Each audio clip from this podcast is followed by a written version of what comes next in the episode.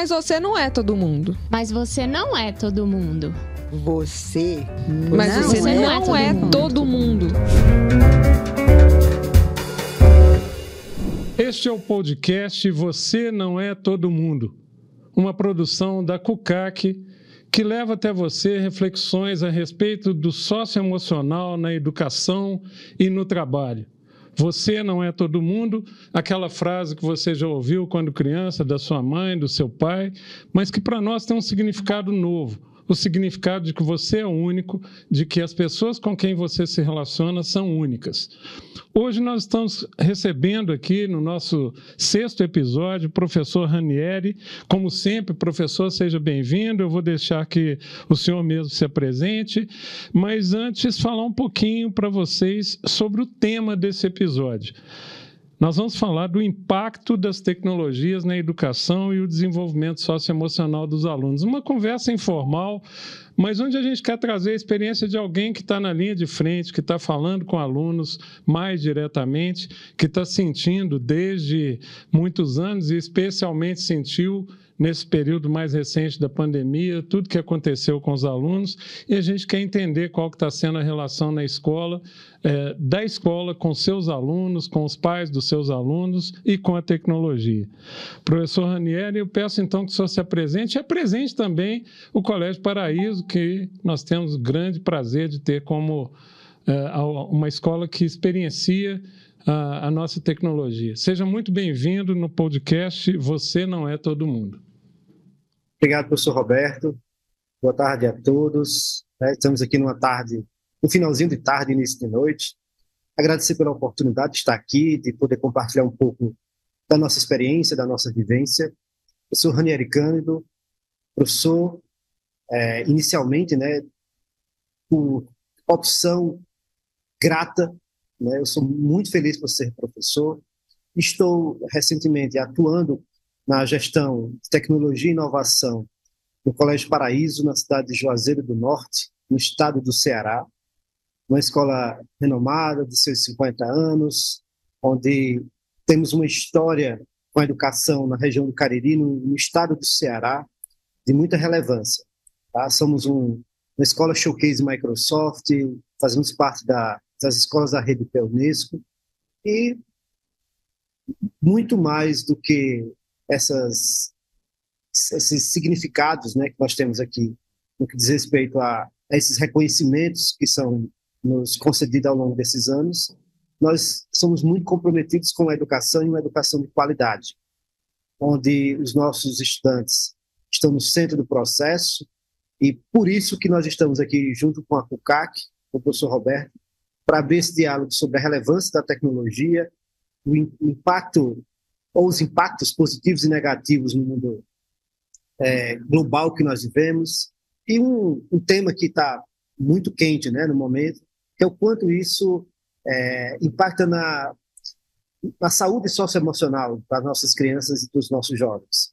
Eu acho que é um tema muito relevante, professor Roberto, porque ele está sendo muito mal conduzido, de certa forma, pelos meios de comunicação, e nós temos o dever de esclarecer para o nosso público, para os nossos pais, para a sociedade, é, onde encontrar o ponto de equilíbrio para tudo isso que nós estamos vivenciando. Muito bom. Acho que era importante só falar, faltou uma coisinha, porque quando a gente fala com uma escola do Ceará no Brasil, a gente tem que falar com respeito e com cuidado, né? porque o Ceará é, apresenta os melhores indicadores de educação no país. E não é diferente com o Colégio Paraíso, que é uma escola é, bastante respeitada e líder é, na, no seu estado e muito representada, bem representada no país. Mas só não falou de quais são os. de, de, é, de mamanda caducando. vocês têm. De que nível a que nível vocês têm na escola? Nós somos uma escola de educação infantil e ensino médio. Né? É, nós também estamos como grupo educacional, nós temos é, centro universitário, inclusive com faculdade de medicina, aqui no estado do Pernambuco, né? vizinho aqui a gente. Juazeiro, é é, Juazeiro do Norte é uma cidade muito interessante. É, tem todo um contexto religioso, social, envolvido aí na figura do padre Cícero. E aí eu convido vocês que não conhecem para dar uma pesquisada e entender essa figura do Padre Cícero e sua história com a região do Cariri, com a cidade de José do Norte. Mas, geograficamente, nós somos é, bem posicionados no interior do estado, ou melhor dizendo, no interior do Nordeste. Nós fazemos fronteira com quatro estados é, aqui, né, que nos circundam no raio de 300 quilômetros, que é Pernambuco, Paraíba, Piauí e Rio Grande do Norte. É tanto que nós temos, se brincar hoje, o segundo maior aeroporto do interior do Brasil mais movimentado. Juazeiro, é, eu, eu, eu falo para as pessoas com quem né, me relaciono assim, olha, vá nos visitar quando eu estou aí no Sudeste, né? Nós temos quatro, nós temos quatro voos diários de São Paulo para Juazeiro do Norte. Mas por quê? Por conta dessa, desse ponto estratégico que nós temos aqui na região. Isso acaba se transformou tendo um num hub, então, né? grande. É, é, é, se transformou num hub aí nessa região do Nordeste. É, somos um hub. Legal. E é, é, muito bom a gente trazer uma escola que é fora do eixo Rio-São Paulo. Nós também, né? A CUCAC está fora desse eixo, mas está no Sudeste. Mas é muito bom trazer essa experiência bem sucedida para que a gente possa mostrar que dá para fazer bem feito e que vocês, o estado de vocês é, tem sido exemplo para o país. E, e, falando disso, eu já vou dar a primeira, é, a primeira cutucada, vamos dizer assim. É, estando no Nordeste, eu sei que recentemente só teve em eventos de educação em São Paulo, estando no Nordeste, só diria que, o, do ponto de vista socioemocional, o problema é o mesmo ou ele tem uma, uma, um entendimento diferente quando se fala das diferentes regiões do país? Né? Na interação com educadores de outras regiões, o senhor ouve falar dos mesmos problemas? Professor, é uma pena dizer isso, mas é o problema é o mesmo, só que em níveis de impacto maior ou menor, né? dependendo de, de, da necessidade de cada região, podemos dizer assim. Mas esse, o socioemocional da sociedade, né, ficou até meio redundante aqui, mas da sociedade como um todo, e aí eu vou, eu vou, abrir, eu vou abrir o leque para o senhor. Como nós somos uma escola de referência Microsoft, nós somos uma showcase school, isso nos permite, por exemplo, é, conectar com escolas mundo afora. Índia, só para sair ali daquela daquele eixo Europa e, e, América, né? América do Norte. Mas Índia, África, por por, por onde, a gente passa e conversa, e recentemente, por exemplo, eu estive na Bet Educar em Londres, e a gente conversou com muitos educadores mundo afora, o tema principal é a saúde emocional da sociedade. E isso com muito mais relevância se tratando das nossas crianças e dos nossos jovens. E uma coisa que a gente entende, percebe, é como a escola é permeável à sociedade, isso acaba né, chegando muito mais força dentro da escola, porque é onde as, as crianças e os jovens passam a maior parte do seu tempo. Hoje, é, eu diria que no, a nível de Brasil hoje, a nível de mundo, né, quase seis horas né, contínuas dentro da escola. Isso se revela com maior força. Então, entra aí um, eu vou dizer assim, não que isso nunca foi prioridade. Né? Nós sempre, se tratando de Colégio Paraíso, é, nós não somos uma escola confessional, mas nós temos um, uma formação espiritual e humana muito forte aqui na escola, e a gente sempre cuidou com muito carinho né, desse, desse aspecto emocional dos, dos nossos estudantes. Professor, no ponto que, que nós estamos. É, é, é, desculpe, eu queria. É explorar um ponto disso que o senhor falou, né? É, primeiro, uma informação preciosíssima que o senhor traz, né? Nessa interação mundo afora, ou seja, não é só é, uma semelhança regional, é uma, é uma, semelhança continental, né? Com, com outros países do outro lado, quase do globo. Né? Mas a pergunta que fica é o seguinte: logo, é, logo que surgiu, que aconteceu a pandemia, eu escrevi um artigo cujo título era É, né? o impossível não existe mais. Né? É, qual era essa referência? É, a gente se lembra que na pandemia um monte de coisa era impossível. Era impossível desenvolver uma vacina em menos de um ano. Era impossível que a maioria dos países do mundo é, fechassem né, fronteiras, parassem voos, trancassem as pessoas em casa, a partir dali o impossível deixou de existir. Né? A educação não foi diferente. Né? É, as, as, escolas tiveram que se reinventar é, naquela situação de pandemia. Só diria que a relação dos alunos e das famílias com a tecnologia mudou radicalmente ou nós estamos, depois da pandemia, num processo de retrocesso para o que era em 2019? É, nós mudamos para não voltar ou mudamos para manter essa mudança de forma mais consistente? Eu vou, aí eu vou fazer um recorte, tá, professor Roberto? Isso é um ponto muito sensível hoje.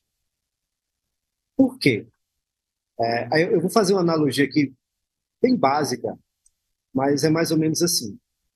É, quando a gente está com muita fome, a gente entende que qualquer alimento que naquele instante possa saciar a nossa necessidade, ele é aceito. Tá? É, e aí, no que tocante ao que é paladar, o que é visualmente interessante para os olhos, né, que aí vai aguçar outros aspectos né, da nossa da nossa nossos sentidos para que eu possa degustar aquele alimento ficam totalmente descartados. E aí, o que foi que a gente vivenciou na pandemia? A necessidade. Necessidade de fazer a coisa acontecer, a necessidade de que era importante naquele momento né, é, resolver os problemas que nós tínhamos na nossa mão. Passado esse, esse, esse momento, eu não, eu não acho que a gente vai retroceder. Mas a gente está numa discussão, inclusive depois da publicação de um documento recente da OCDE, que orienta a, as escolas o uso moderado de tecnologia. Né? Não sei se. Acho que você já deve ter acesso a esse documento. E aí isso foi para a mídia, e a mídia começou a fazer uma divulgação de que as escolas, país tal, tinha é, abolido o uso de celular na sala de aula, país tal está impedindo o uso de tecnologia na sala de aula. Isso é uma, um grande, uma grande desconstrução de um momento em que nós estamos vivendo com inteligência artificial generativa a nossa porta. Nossa porta não, ela já entrou na nossa casa. Vai fazer a minha colocação. Então, quando a IA generativa já está dentro da nossa casa.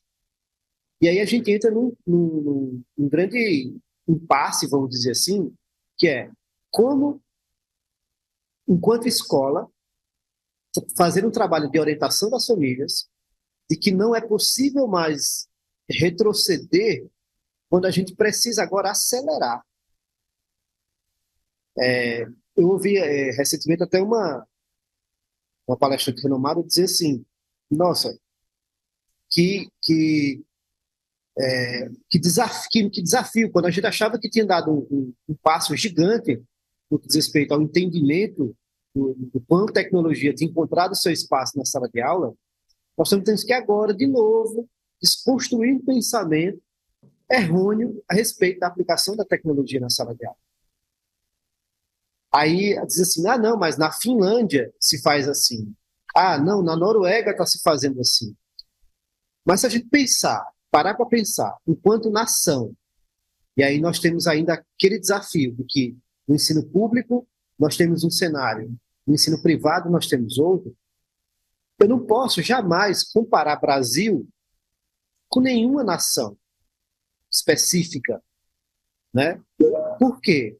Porque nós temos, enquanto sociedade, é, desafios de educação que também nos chamam a um mais do que um letramento digital. Eu entendo isso. Mas letramento digital, o uso de tecnologias aplicadas à educação, ensino de programação e de inteligência artificial é algo imprescindível nos rumos que a sociedade está tomando hoje.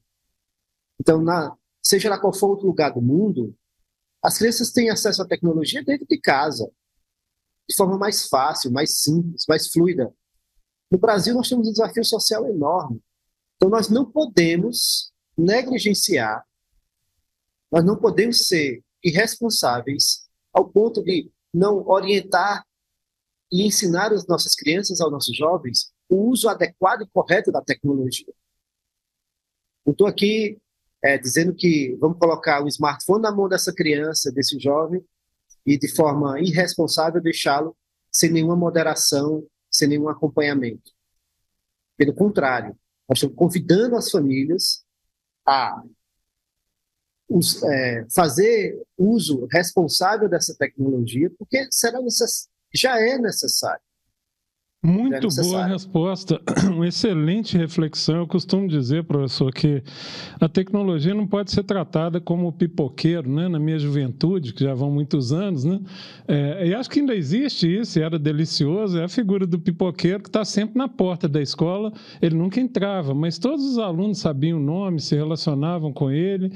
É, a tecnologia não pode ser isso, nós não podemos deixá-la fora dos nossos muros e nem é, essa informação que senhor traz de que a orientação correta não é de não uso, mas de um uso moderado e mediado da tecnologia, é preciosa para que quem nos ouve, quem nos assiste, possa formar seu conceito mais correto né, do que, que é a tecnologia. Alguns fatos hoje no Brasil têm colocado a tecnologia em xeque porque, talvez por decisões incorretas de governos, mas não porque a tecnologia seja em si um dano para a educação. É muito interessante a sua visão.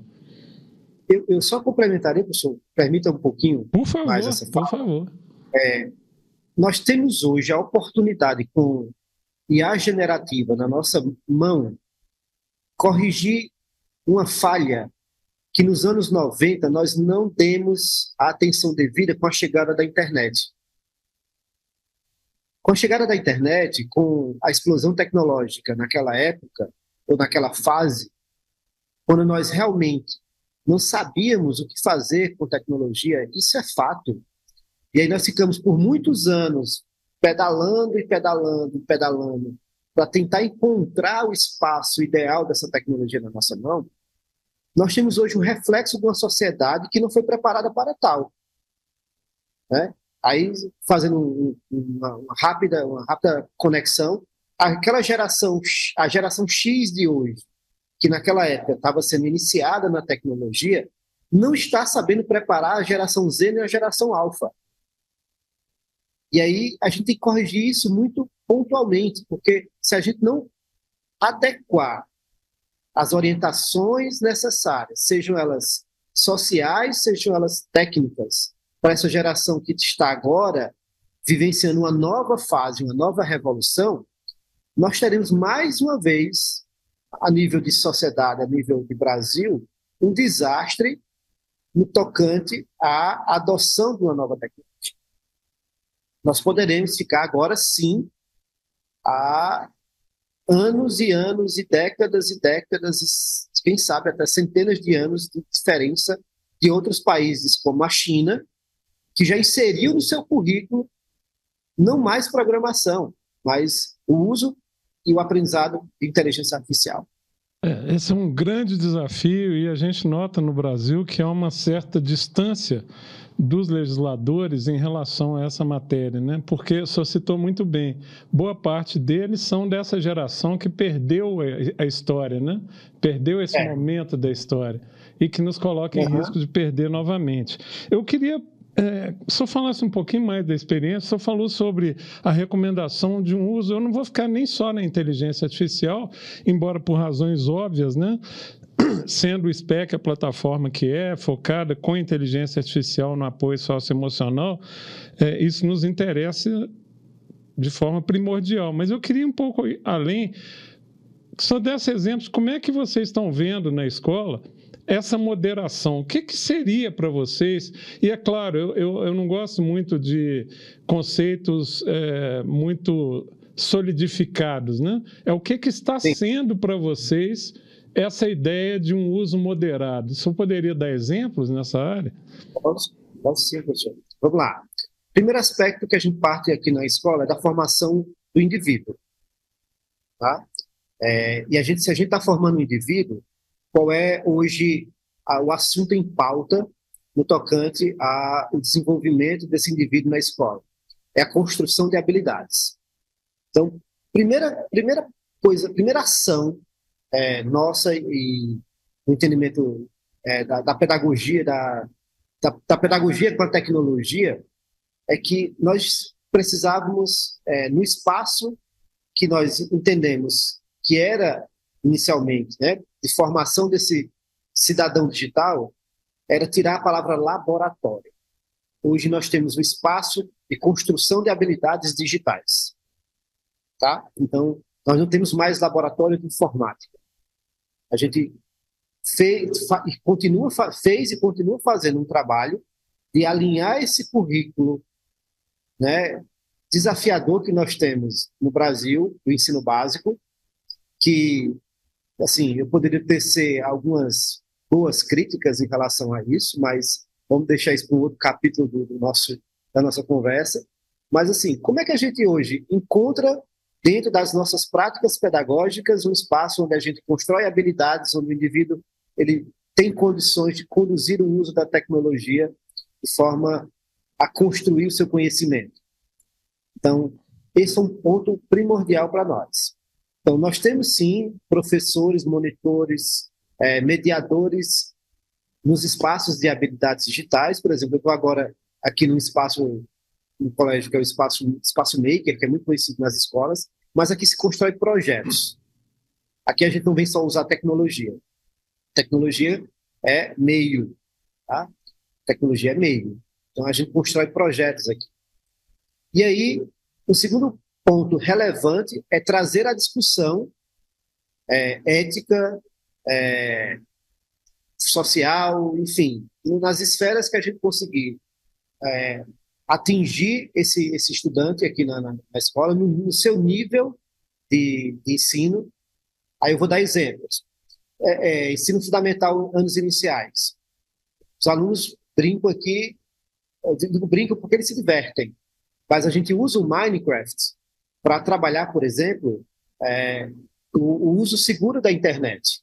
Por quê? Porque o Minecraft tem mundos onde eles, esse, esse estudante vai a cada nível Aí a gente trabalha a gamificação, é, aprendendo sobre ética e cidadania digital. Nos anos, é, nos anos finais, né, ensino fundamental nos iniciais, a gente tem um projeto lindíssimo, dentre outros, mas eu vou trazer esse que é, foge um pouco né, da, da, do comum, mas todos os nossos, todos os nossos livros da, da literatura que os alunos né, têm como é, missão ao longo do ano fazerem as leituras e, e promoverem debates, são ligados a temas como redes sociais, mídias digitais, é, que aí é onde a gente trabalha a educação midiática, né? e já no ensino médio, a gente tem um itinerário formativo de cidadania digital, que ele é obrigatório, independente do itinerário que o aluno queira seguir. Ele tem que passar por cidadania digital. Então, a gente segue discutindo em toda a escola essa formação é, para o indivíduo que precisa estar numa sociedade digitalmente conectada, é, tecnológica nos, nos, mais diversos níveis e por aí vai. Professor, é, essa experiência que vocês estão vivendo, eu, eu, militei muitos anos no terceiro setor e, obviamente, terceiro setor nós estamos falando de comunidades com trajetória de risco social, etc. Não é a realidade dos alunos aí do Colégio Paraíso, mas eu me lembro que uma relação interessante que depois em outras ações no terceiro setor eu continuei a constatar foi que na medida em que o, o, adolescente ele começa a ter consciência digital, vamos chamar assim, né, ou, a, ou a cidadania, ao que o se refere, começa a haver mudanças na relação dele com a família. Como é que a família está se encaixando nesse projeto de vocês? Ela é uma espectadora, ela é só curiosa, ou de alguma forma esse letramento digital e depois o desenvolvimento de uma cidadania digital do, do aluno do paraíso é, interfere na sua família? Vocês conseguem Aí, observar isso? Consigo. Aí isso, isso, é, isso é desafiador, porque lembra quando eu disse para o senhor que a geração anterior ela não foi educada digitalmente né? e ela agora está achando que esse novo, essa nova revolução tecnológica ela tem a ver com aquele momento que ela viveu há 10, 20 anos atrás. Isso. Então, assim, o que é que a gente está fazendo? A gente está convidando a família tá, a conversar sobre tecnologia, a conversar sobre ética na tecnologia, a entender, por exemplo, nós passamos alguns meses atrás, você deve lembrar disso, onde as escolas foram ou ficaram apavoradas por conta daquele movimento de violência nas escolas. Isso. E aí foi o que nós fizemos. Vamos juntar, vamos orientar os pais, né? Vamos, vamos convidar os pais a esclarecer algumas coisas que são criadas digitalmente de forma muito er errada e que acabam refletindo na escola, como por exemplo um tema chamado bullying. Então a gente é, até criou um momento chamado Escola para Pais, onde mensalmente a gente conversa um tema. Nesse, nesse período eu lembro que eu disse, não, vamos alterar a programação e nesse mês agora vamos conversar sobre cyberbullying, bullying e o que é que eu preciso fazer na escola. E, assim, quando a gente chama os pais para debater esse assunto e, e, e, eles entendem a relevância disso, eles começam a, a se questionar a sua própria atitude. Porque eu cheguei a ouvir um pai, uma mãe, de, e vários pais, enfim, dizendo assim: ah, não, mas eu preciso respeitar a privacidade do meu adolescente, do meu filho adolescente. Aí eu, eu paro e reflito eu lembro da professora Patrícia Peck, que é uma das referências em direito digital no Brasil, inclusive nós temos um trabalho também com o Instituto e-Start. A professora Patrícia Peck diz assim, vem cá, é, aí ela traz um artigo da lei agora que eu não lembro, me perdoem, mas ela, em resumo, ela diz assim: de quem é o CPF no chip do celular entregue ao seu filho? É meu. É eu como pai. De quem foi que comprou aquele aparelho tecnológico e colocou na mão seu, daquela criança ou daquele jovem? Fui eu como pai. De quem é a responsabilidade do desenvolvimento social, ético, moral desse indivíduo? é meu como pai. Então, não existe essa ideia de que eu tenho que preservar a privacidade do meu filho, porque é responsabilidade de mim enquanto, enquanto é, ser responsável pelaquele outro, sem informação. E aí, na hora que a gente fala assim, eu, eu noto nos olhares, tipo, eu nunca tinha parado para pensar nisso. Então, assim, é, eu, eu sempre eu, eu uso a seguinte metáfora: quem é o adulto da história o adulto da história adulto aqui. na sala, né, professor? É, quem é o adulto da história? O adulto da história aqui sou eu. Tá? Eu tenho uma filha de 22 anos e eu tenho um filho de 11. E me desculpe a minha filha de 22 anos. O CPF ainda no, no chip de celular dela é o meu. Tá? Lógico que eu não, hoje eu não preciso mais, mas até porque nós temos uma relação muito aberta e muito tranquila sobre conversar dos assuntos necessários para a formação dela e do meu filho, do Miguel. Então, assim, não tem delongas, tá? É, eu, eu, eu, noto, Roberto, às vezes os pais muito reféns da, da do positivo, não, eu, eu quero ser o pai legal, eu quero ser a mãe legal. Você vai ser o pai legal, você vai ser a mãe legal, mas você não precisa e não deve deixar de cumprir com aquilo que é sua responsabilidade, que é não, nossa não responsabilidade. Não tem uma componente de medo aí, não, professor? Eu, tem, eu, eu adoto uma posição de ser um pouco espectador, porque eu tenho, não vou dizer todos os pais, obviamente, mas muitos deles eu tenho medo da tecnologia, então eu prefiro. Não, não é raro pais e mães dizerem: olha, quem me ensina a usar a tecnologia é meu filho de 10 anos, 12 anos, né? Não tem essa componente? Tem, tem esse medo. Mas como é que eu. Aí a gente para e se pergunta, né? Quem é o adulto da história? Somos nós. Então a gente tem que parar. Bom, se eu sei que. Vamos lá. Eu sou, eu sou recém-chegado no TikTok. Então, se eu sou recém-chegado no TikTok, eu tenho que entender aquele mundo. O algoritmo do TikTok é muito permissivo. Então, eu tenho que parar e entender assim, tá, por que, é que essa postagem apareceu aqui para mim? Se eu não, se eu não, sei lá, se eu não curti, se eu não sigo nenhum perfil, se eu não, não, não é, conecto com nenhum desse, desses assuntos que estão é, relacionados a essa postagem que aqui apareceu.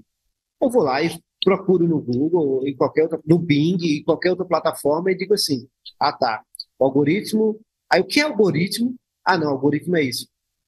Falta, sabe, professor Alberto, essa, essa predisposição de sair desse, dessa zona, que é uma zona que a gente, inicialmente, ela nos amedronta, e encarar a sociedade.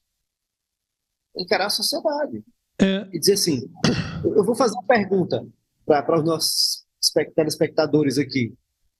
Será que nós estamos preparados para receber um diagnóstico de uma doença nossa, não mais pelo médico, mas sim pelo algoritmo? Mas, ah, não, mas eu não confio nessas coisas de, de, de computador. já ouvi dessa forma. Sim. Oi?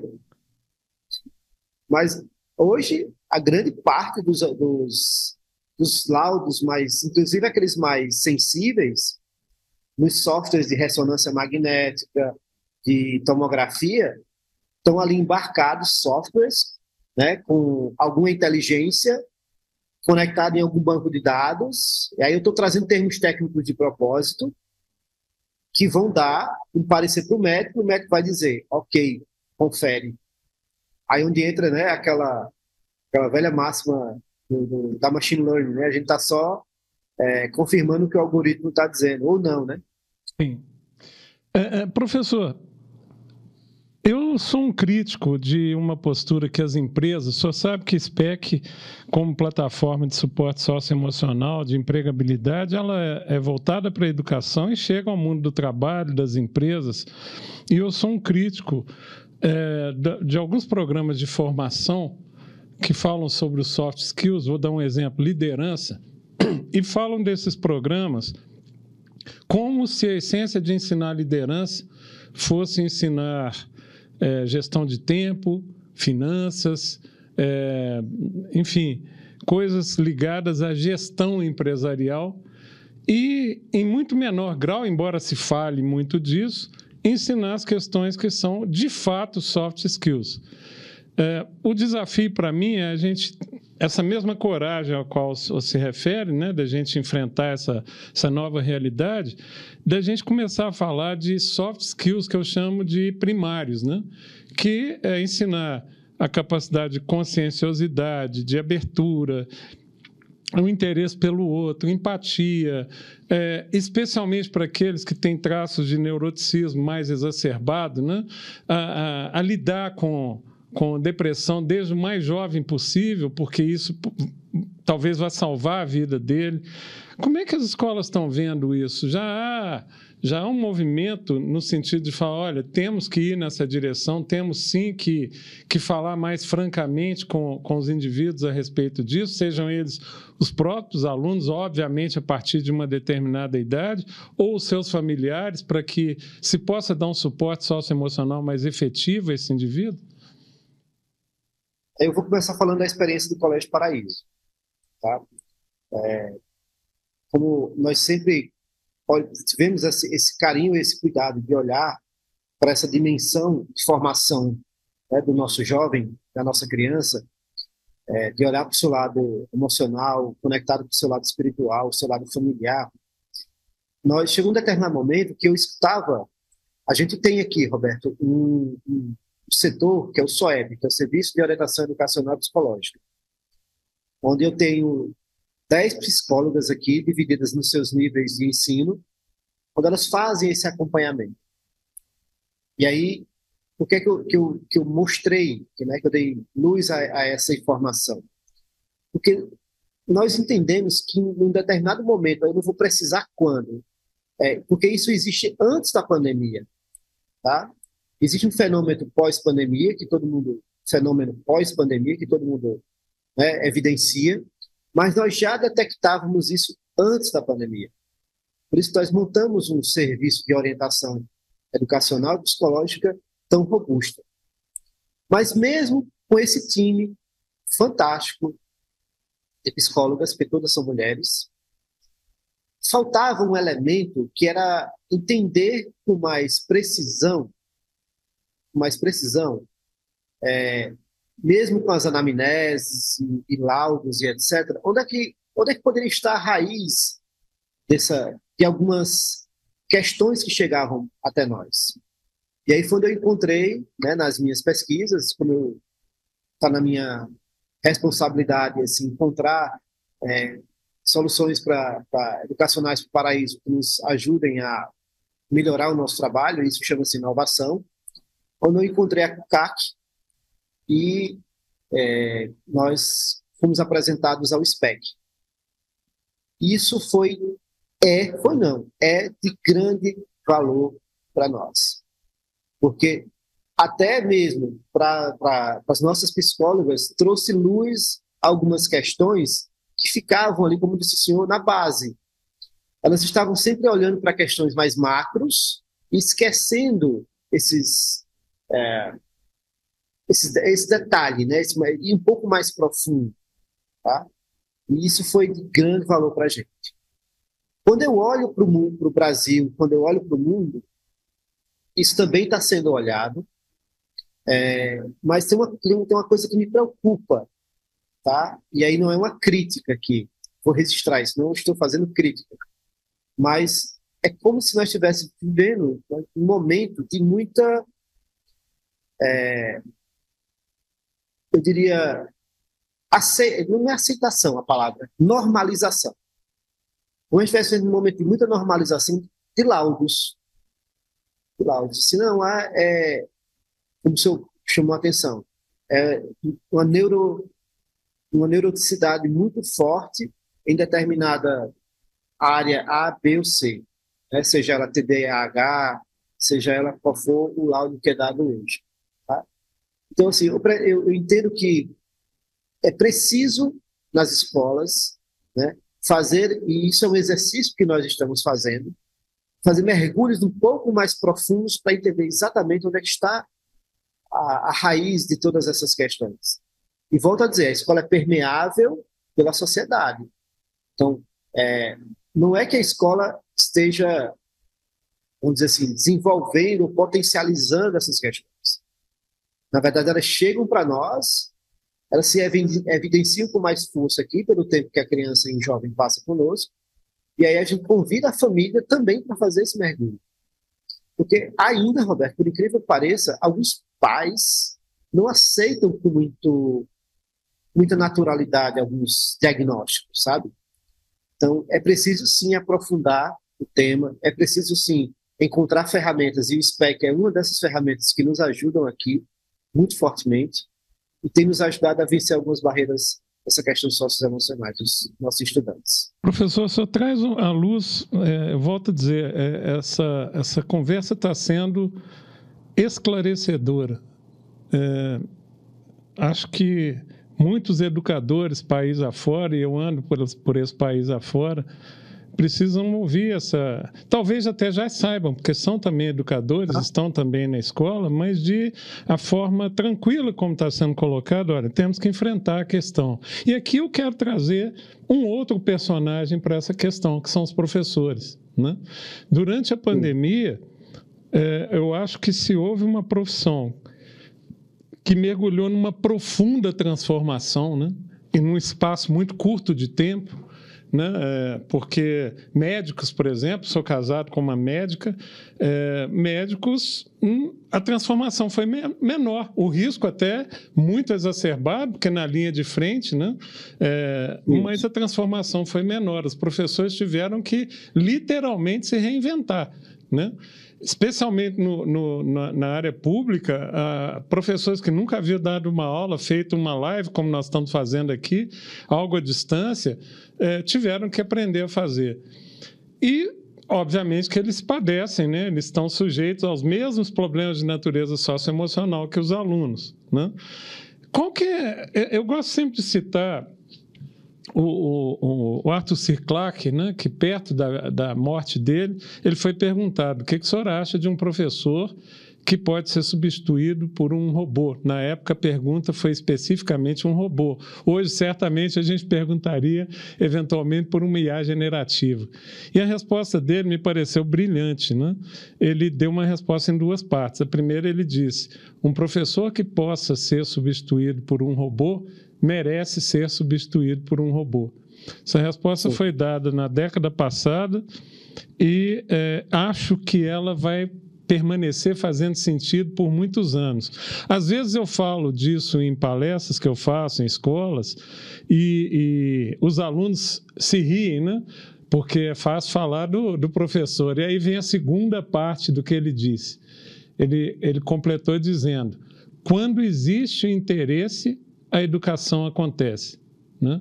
Essas duas falas são muito poderosas. Então, pergunta ao senhor, qual que está sendo o papel desse professor no mundo em que o socioemocional emergiu com uma força quase vulcânica né? é, no cenário e, ao mesmo tempo, a tecnologia?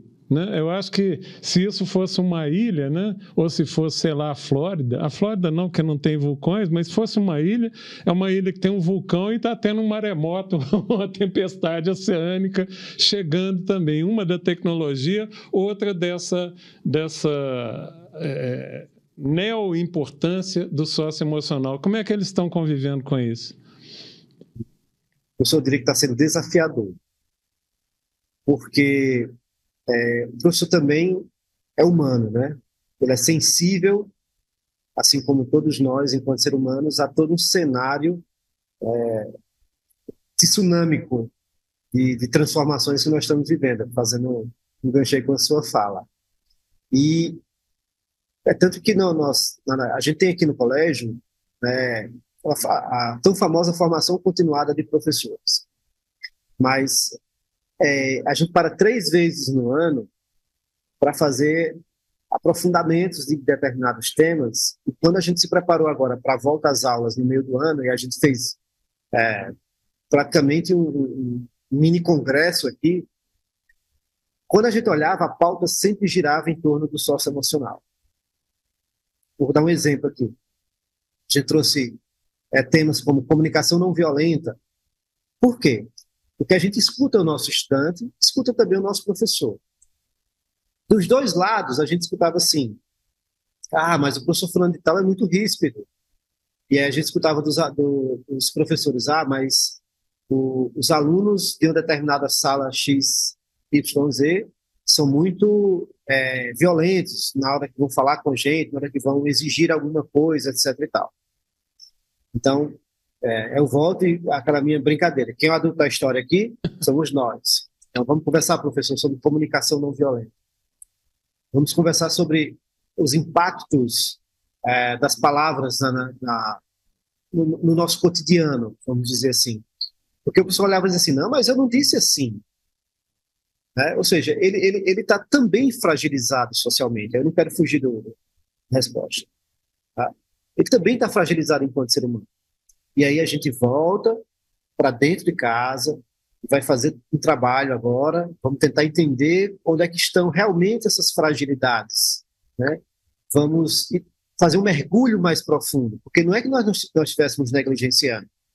A gente estava entendendo que, bom, a gente se encontra para falar de educação, mas também a gente se encontra para falar da gente, né? Para trocar as nossas experiências e falar dos nossos desafios, mas também falar das nossas derrotas, das nossas nossos fracassos, né? Isso aí, é, infelizmente, é um fenômeno que as redes sociais trouxe de muito ruim para a sociedade, é que não existe mais ninguém feliz, né? Todo mundo é, é feliz no post de rede social. Isso acaba sendo trazido para a vida real. Por incrível que pareça, porque você conversa com alguém, não, tá tudo bem, tá tudo maravilhoso. E você olha na, na, na face da pessoa, nos olhos da pessoa, que ela não tá bem. Eu queria explorar esse ponto, se só me permite pegar um gancho aí.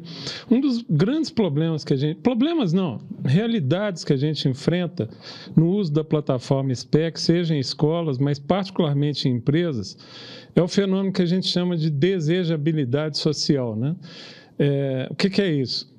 A gente faz uma avaliação e SPEC é uma plataforma que diz, com, até por usar a IA, né, ela diz com que grau de confiança, a gente tem essa informação, com que grau de confiança aquela medida foi feita. Né? Então, eu consigo dizer, olha, de fato, esse dado aqui está apresentando um desvio porque a, a, a amostra textual que a gente pegou desse indivíduo não está boa. Tá? Mas em situações em que essa amostra está muito boa, né? A pessoa ocorreu um fato que esse ele é icônico para nós, uma pessoa que voltou para a gente e falou assim: olha, esse relatório está errado do começo ao fim, eu não concordo com nada que está aí. Né? Aí nós fizemos duas coisas. A primeira, convidá-la a fazer uma nova avaliação, que num espaço muito curto de tempo, não havia intervenção socioemocional alguma, ela ficou muito parecida. E aí sentamos com essa pessoa e nos dedicamos uma tarde toda para avaliar item por item é, do relatório. E ao final, ela discordava de três itens em 50, na época eram perto de 60 itens. Né? Ou seja, a discordância completa deixou, desapareceu. Né? É, então, há esse desafio de que quem eu sou né, e quem eu acho que sou. Né? Uhum, Como é que sim. isso entre os jovens, isso que o senhor falou aí hoje, todo mundo é feliz, né? Então, o, é. eu não só acho que sou, mas eu sou também um personagem que eu represento. Muitas vezes o meu pai representa, a minha mãe representa, ou eu mesmo represento. Isso é um dificultador maior ainda para a escola, lidar com uma espécie de dois eus, né? Quem eu sou e quem eu gostaria de ser, quem eu finjo que sou. Isso é um, um, um dificultador muito grande no processo de educação? Existe isso? Sim, tá dizendo? existe. Eu, eu, vou dar um, eu vou dar uma, vou dar uma casinha nessa, nessa conversa. Uma das coisas que nós estamos trabalhando para desconstruir aqui na escola, porque nós temos três gerações convivendo no único espaço, tá? Nós temos o vovô, que trouxe o filho, né? E agora o filho, que trouxe né, o netinho. Então, nós temos três gerações convivendo. E uma das coisas que é muito, ainda a gente escuta na fala do pai né, e do avô, é que, ah, não, mas é, ele errou demais essa questão. Onde é que está o erro dessa questão? Por que é que ele errou essa questão? E aí a gente está trabalhando na desconstrução da cultura do erro. Tá? Por que, que eu estou voltando essa casinha? Porque trabalhar a, a desconstrução da, da, cultura do erro, nós entendemos que vai ajudar esse, essa criança, esse jovem que agora está conosco, dessa sociedade dos likes e do mundo feliz, a entender que ela é humana e que ela pode errar. E que, na verdade, ela não errou. Ela está num processo de aprendizagem o processo de aprendizagem é um, sim, um contínuo de, ora, é, ser mais exitoso, ora, ser menos exitoso. Ora, eu sou menos exitoso e ora, eu sou melhor naquele assunto.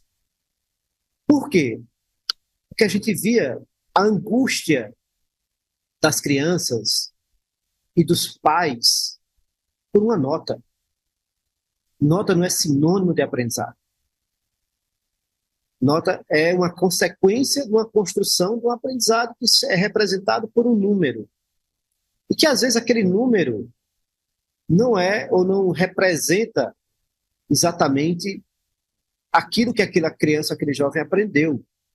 Pode ser um recorte, ele pode ter passado ali horas e horas decorando alguma coisa. Então, o nosso processo de ensino-aprendizagem ele é contínuo. As avaliações, né, as, a gente está trabalhando até o nome. Nós estamos, estamos aos poucos mudando de avaliações para checagem de aprendizagem, para que isso vá sendo desconstruído. E aí a gente chega nesse jovem, dessa, dessa geração de TikTok, né, e de redes sociais, que é, ele está se frustrando porque ele não consegue ter o mesmo padrão, as mesmas coisas, ou a mesma realidade que alguma outra pessoa está ali compartilhando, que também não é a realidade dela na grande maioria das vezes. Na grande maioria das vezes. A gente já atendeu diversos jovens aqui que, é, antes de sair de casa, ela posta, faz uma postagem feliz, o dia está começando, nananã, mas quando chega na escola, desaba em lágrimas, e aí a gente vai entender porque é que aquele jovem está naquela situação, porque está vivendo uma, uma, frustração familiar, total desencontro com os pais enorme. E aí, como é que gente contrabalanceia tudo isso? Né? É tentando mostrar que a realidade da vida é real, né? assim, o, o, que nós estamos vivendo agora, fora desse mundo digital? Ele precisa, ou ele não precisa estar lá, e aí eu diria sim, tá? ou você não precisa é, dizer algo que você não é. Está tá meio confuso, porque é, é, é, muito confuso, por incrível não, que pareça eu, isso. Eu, eu, entendo, eu acho que a confusão é quase elucidativa. É. A forma como, como o senhor coloca é quase, é quase que ela em, em, si demonstra o quanto é de fato confuso, né? É, nós estamos como é que a gente diz um jovem que naquele momento está né? sofrendo, está sofrendo por uma situação familiar, mas que numa rede social ele diz que o mundo está maravilhoso. É. Até isso a gente tem que trabalhar, tem que desconstruir. Como lidar sabe? com isso, né? Professor, é. eu, eu tenho uma questão importante para colocar, e ela é um pouco egoísta, porque aqui eu vou falar como empresário, 35 anos como empresário. Frequentemente as pessoas me perguntam, é, o que, que você procura num novo colaborador? Né? Ou o que, que você procura desenvolver no seu time? Afinal de contas, casa de ferreiro tem que ser espeto de ferro, né? E eu uhum. respondo sempre com duas questões. Primeiro, qual é o maior problema que, que as empresas enfrentam? Tá? O maior problema é a capacidade de resolver problemas. Né? É, e essa capacidade, tanto do ponto de vista de instrumental, quanto do ponto de vista de atitude diante do problema. Né? Então, esse é o primeiro problema. Se uma empresa que tem pessoas com capacidade de parar, refletir, é, olhar o problema numa perspectiva é, recuar, né? não olhar tão de perto a ponto de não conseguir ver o que de fato está acontecendo, é o meu maior problema. E aí as pessoas falam assim, tá, e, e o que que é, o que que você acha que deve ser ensinado para uma pessoa para resolver problemas? E aí eu volto, eu falei disso por causa da geração TikTok, né? É, eu viro e falo assim, olha, se eu tivesse que ensinar eu tenho uma neta, meus filhos já estão adultos, mas eu tenho uma neta de dois anos e meio. Eu falo, o que, é importante ensinar? Ensinar a não saber, porque hoje todo mundo sabe tudo. Né? Quando Sim. essa menina sai de casa e diz que está feliz e tal, ela está, em um certo sentido, querendo dizer: olha, tô, eu estou no comando, eu estou no controle é, é, incrível como que no processo de resolução de problemas, a primeira, a maior dificuldade de um colaborador numa empresa é reconhecer que o problema existe. Enquanto ele, ele embaça o problema, ele não existe, ele nunca vai resolver, porque o problema não existe. Eu queria entender parte, né? essa gênese dentro ele faz da parte escola. daquele processo. Isso que eu estou vendo na, na empresa, nas empresas, é, é percebido na escola? Essa, essa visão, essa dificuldade. Eu gostei muito quando o senhor disse: transformamos, eu anotei aqui, a nossa sala. Nós estamos aqui para fazer projetos, desafios, ou seja, exercitar, resolver problemas. Isso é percebido e se é em que grau que é percebido essa dificuldade de se colocar diante de problemas e com a camada socioemocional. Eu costumo, uhum. é, não sei se essa expressão é conhecida no Ceará, mas aqui em Minas a gente fala: não põe a saia na cabeça. não, não é não, professor, mas é bom aprender. Né? É bom aprender. essa, essa é, realidade existe na, na escola, professor, existe, hoje? Existe. É, nós participamos, Roberto, é, esse ano do. Todo mundo conhece a avaliação aqui do PISA, né? Sim, sim. E o PISA, ele abriu para uma, uma, uma, nova linha de, de, de aplicação de prova para as escolas que assim quiserem é, participar, e nós nos submetemos à, à, à escola candidata do PISA for School. E uma das coisas que eu estive lá na reunião do Schneider, lá no Rio de Janeiro, em 2019, 2019 outubro de 2019. O Schneider teve no Rio de Janeiro quando foi lançado o Pisa for School, eu estava lá e, uma coisa que ele enfatizou muito. Só, só para o nosso ouvinte saber, é, se eu puder explicar quem é o Schneider aí nesse cenário. Tá.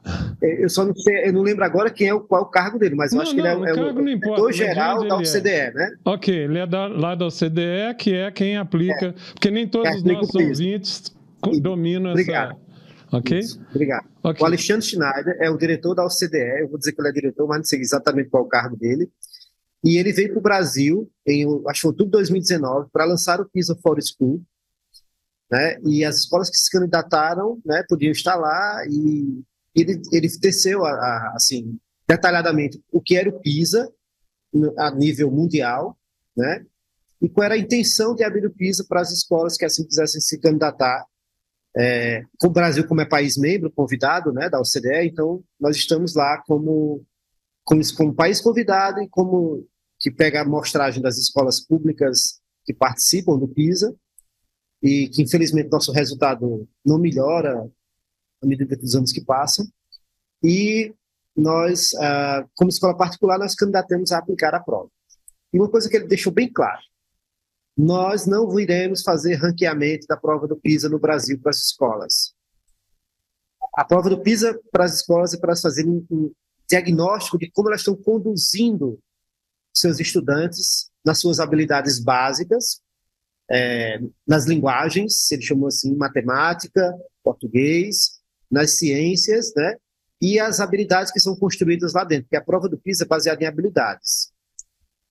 E aí foi muito bacana, porque a gente recebeu o resultado agora no início desse semestre, no finalzinho de junho, e a gente foi se debruçar sobre o resultado, um relatório de 300 e tantas páginas. E uma das coisas que nós notamos, e agora eu respondo a sua pergunta, quando você disse assim, ah, vocês notam essa dificuldade dos alunos no, no entendimento da resolução dos problemas? Sim, porque onde nós tivemos, vamos dizer assim, um desempenho menor foi na habilidade de propor soluções. Os nossos alunos do Colégio Paraíso entendem o problema, eles conseguem raciocinar sobre, mas na habilidade de propor soluções, nós tivemos um, um menor índice. E olha que nós ficamos, e aí eu não gosto disso, porque não é para isso, mas nós ficamos muito bem posicionados quando a gente faz o comparativo do nosso resultado de língua portuguesa, de matemática e ciências, em relação a países membros da OCDE que estão ali nas primeiras colocações. Nós estamos muito bem, obrigado, equiparados a esses países nos resultados. Mas não é para a gente ter um, um diagnóstico da escola? Então, onde é que nós precisamos melhorar? Nós precisamos melhorar na proposição de soluções. Então, quando eu digo que eu estou no espaço aqui de construção de ideias, de projetos, que é um espaço maker, tá? É, e eu tenho aqui do meu lado, acho que a câmera está pegando aqui um robozinho de última sim, geração, sim. Aqui, que, é o, que é o Now, esse Now, quando eu trouxe ele dos Estados Unidos lá em 2017, não foi para fazer propaganda que a escola tem futebol. Foi para entender já a construção de uma habilidade que é necessária hoje e vai ser necessária nos próximos anos desse jovem que está entrando numa cátedra de medicina, por exemplo, a operar com robô. Né? Mas como é que eu faço isso? E aí eu desafiei um grupo de jovens estudantes aqui que hoje já estão se formando em medicina, e nós temos um projeto chamado Roboterapia, onde eu levo esse, esse robozinho aqui para contar uma história nas salas de quimioterapia de crianças em momentos de um grande sofrimento. E aí eu uso machine learning para avaliar as emoções dela, porque ele tem câmeras antes e depois da apresentação dele, lá na hora da quimioterapia. Maravilhoso, maravilhoso. É fantástico o resultado. Fantástico, professor. Sabe? Então, é esse tipo de, de desafio que a gente vem, é, do tamanho que nós somos, nas condições que nós temos, no lugar que nós estamos. Mas o conhecimento hoje, ele é global, né? espacial, universal, e eu estou aqui no interior do Ceará, junto com uma equipe maravilhosa, que adora desafios do Colégio Paraíso, que são nossos professores, nossos coordenadores, tentando como é que a gente pode desenvolver e entregar um cidadão melhor para o mundo, enquanto educação. É, nós estamos caminhando para o final e. A gente percebe sim, a gente percebe sim, só finalizando a minha pergunta, desculpa, a gente percebe sim. Por quê, professor? Na nossa época, eu sei que o senhor tem um pouco mais de experiência que eu, que mas é, na nossa época, os nossos desafios eram outros, o mundo era outro. Hoje os desafios são maiores e mais complexos do mundo que a gente vive. Então a gente tem que estar entendendo como é que, enquanto espaço escola, enquanto família e sociedade, a gente vai preparar esse cidadão. A gente precisa, senão aquilo que o Harari disse no seu livro vai se concretizar. Nós vamos ter a primeira geração de pessoas inúteis. Pior do é? que a exploração e a inutilidade, diz Harari, né? Pois é. Professor, é. é. Eu vou. Dizem os físicos que viajar para o passado é impossível. Né? Não vamos entrar aqui, isso não é um podcast de física, mas que para o futuro talvez seja possível. Eu vou convidá-lo a fazer uma viagem ao futuro para a gente terminar. Uma viagem de 10 anos, tá? É, o senhor entrou numa cápsula, fez a viagem e o senhor está vendo uma escola 10 anos à frente. Queria que o senhor descrevesse essa escola. Ela tem paredes? É, o que, que, tem nessa escola? O que, que o senhor imagina que vai ser essa escola em 10 anos? Professor, eu vou fazer uso aqui das palavras de uma, uma educadora amiga. Hoje eu posso dizer assim que ela faz parte do meu círculo de amizade que é a professora Esther Carvalho, diretora do Colégio Rio Branco. A gente tem longas conversas sobre. É, Alessandra, o que eu venho observado ultimamente é que a escola é muito novidadeira. Tá?